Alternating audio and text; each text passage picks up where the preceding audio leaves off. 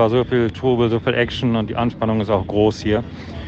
Ähm, jetzt stehen wir gerade hinterm Podium. Wir haben den Prolog heute schon hinter uns gebracht. Ähm, auch da war die Anspannung sehr groß. Rotburg gab es erst im letzten Moment.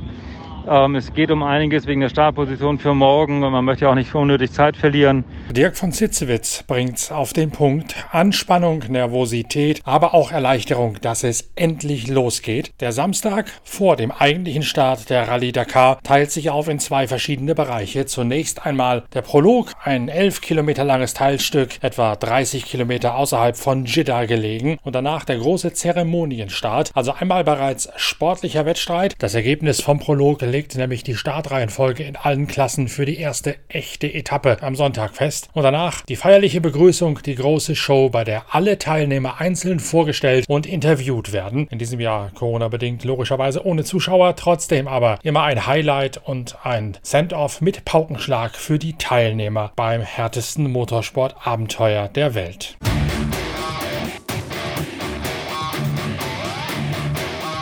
Hart ging es auch heute schon zur Sache im Prolog. Eine kurze Strecke zwar, doch Matthias Wagner hat bei unserer ersten Live-Schalte hinein ins KTM-Biwak schon ordentlich was zu erzählen davon, was im Prolog auf die Motorradfahrer gewartet hat. Ja, jetzt ist der Prolog auch vorbei.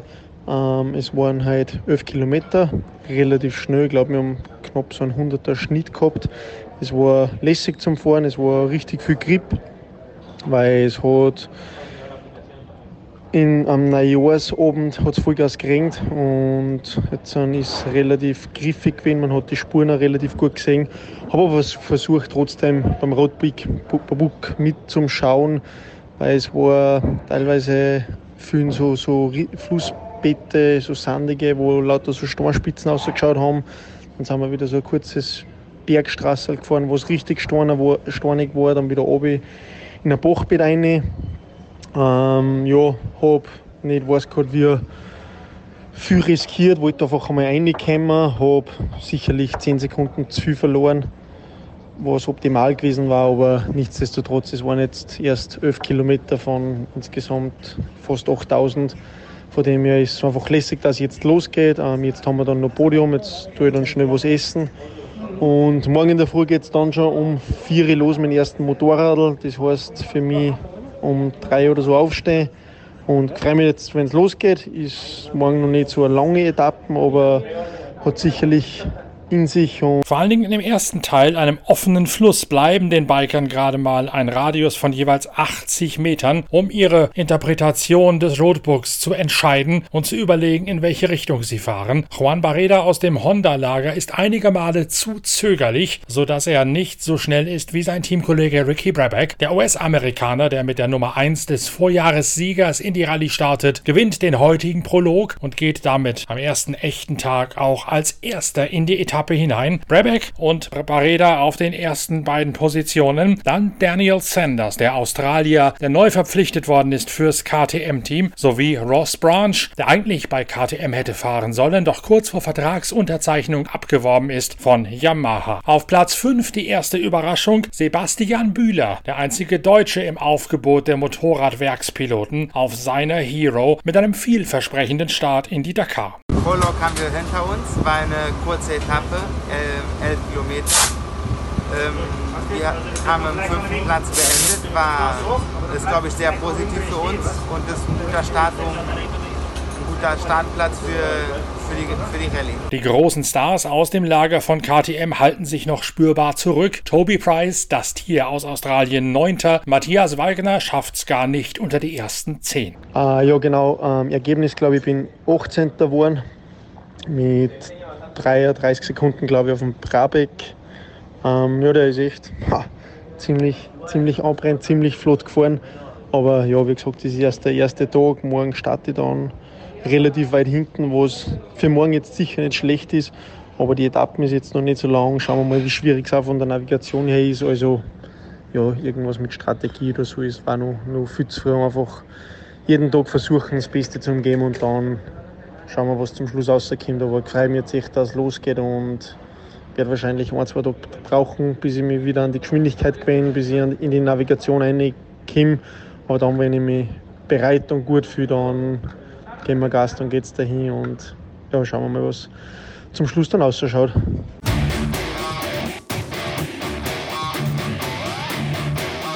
Auch bei den Autos gibt's schon eine ganze Menge zu erzählen. Nasser Al-Attiyah gewinnt etat- und erwartungsgemäß den Prolog, sagt aber, auch er sei dabei ins Schwitzen gekommen, weil viele große Steine die Strecke sehr hart gemacht hätten und es eine körperlich große Anstrengung gewesen sei.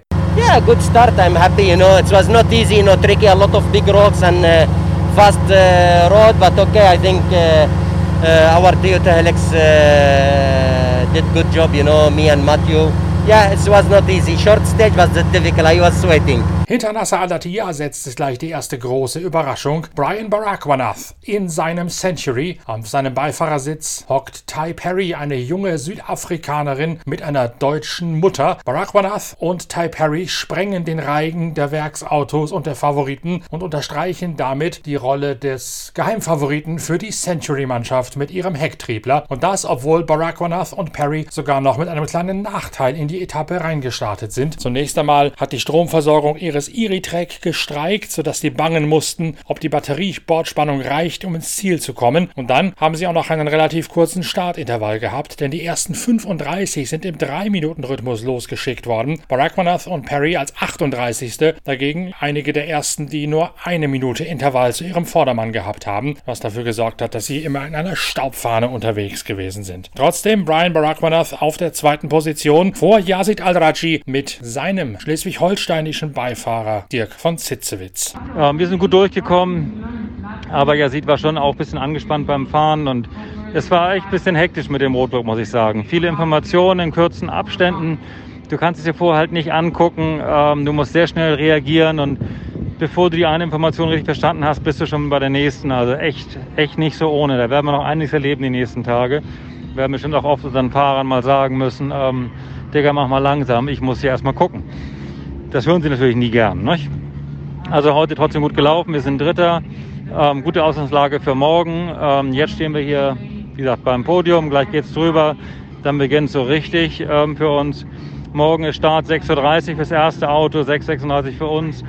Wir haben eine recht lange Transportetappe, 311 Kilometer, bevor wir dann 277 Kilometer Sonderprüfung haben. Angeblich auf eher härteren Boden, Gravel, mit ein paar Rocky Sections dabei. Ähm, irgendeine soll wohl 30, 40 Meter am Stück äh, große Steine haben. Ist jetzt noch ein bisschen die Überlegung, wie viele Reserveräder man mitnimmt. Wir wissen nicht, wie gut der neue BF Goodrich Reifen performt in den Bedingungen. Äh, man möchte also nicht unnötig Gewicht mitnehmen, aber wenn dir die Räder ausgehen, dann hast du auch ein Problem. Also bisschen schwierig, bisschen schwierig, ob wir zwei oder drei Räder mitnehmen. Das müssen wir uns noch klären. Wird also spannend morgen. Nasser darf eröffnen. Dazwischen ein recht unerfahrener Südafrikaner mit dem Buggy und dann kommen wir. Also ähm, ja, ich bin gespannt, was uns da erwartet, wie das wird.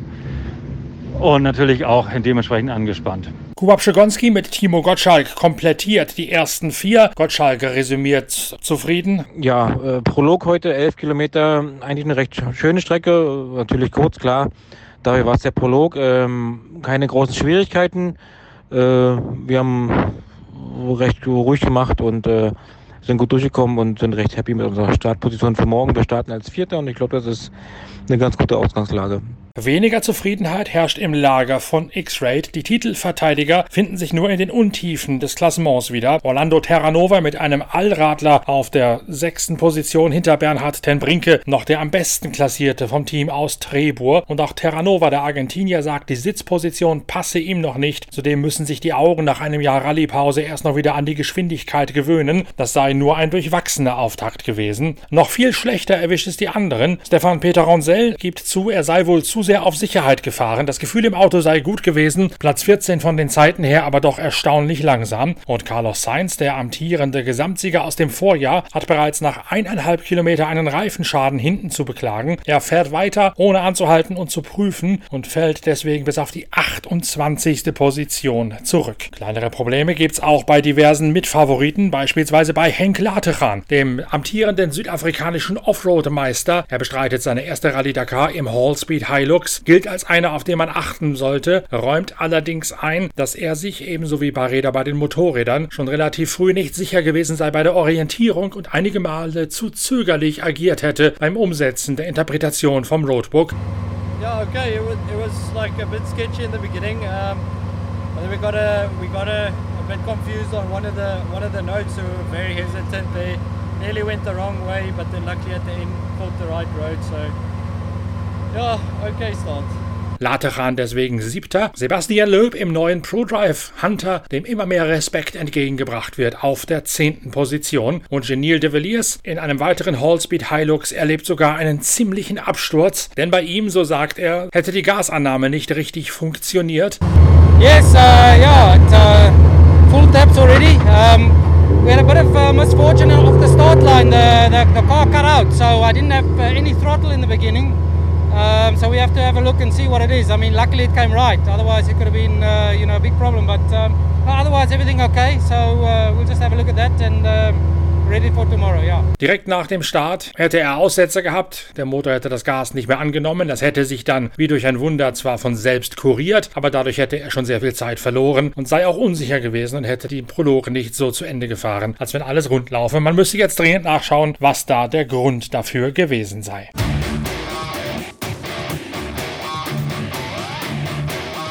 Und die Dakar-üblichen Dramen, auch die gibt es bereits am allerersten Tag. Alexandre Leroy aus Frankreich ist gemeinsam mit seinem Kumpel nach einem Besuch beim Le Mans Classic dermaßen vom Motorsport angefixt gewesen, dass er gesagt hat, Mensch, das machen wir mal selbst, hat sich einen Century angemietet, fährt mit dem als klassischer Herrenfahrer mit und strandet heute kurz vorm Ziel mit Kupplungsproblemen. Die Zwillinge Tim und Tom Coronel schleppen Alexandre Leroy schließlich ins Ziel des Prologs und die Century-Mannschaft muss abends noch die Kupplung wechseln was etwa eine halbe Stunde Arbeit bedeutet.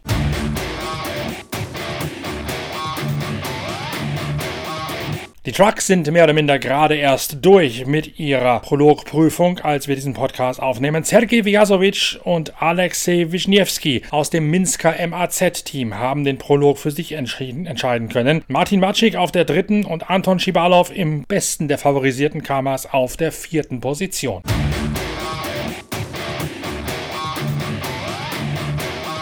Da ist also schon eine ganze Menge geboten gewesen auf den ersten gerade mal elf Kilometern der Rallye Dakar. So richtig los geht's dann morgen mit einer Schleife zunächst einmal in südlicher Richtung an der Küste des Roten Meeres entlang. Dann biegt man relativ zügig nach links ab ins Landesinnere in die ersten Ausläufer der Wüste. Und wir sind dann für euch wieder da mit der nächsten Pitcast-Episode Daily Dakar. Bis dahin, tschüss. Vielen Dank fürs Reinhören. Euer Norbert Okenga.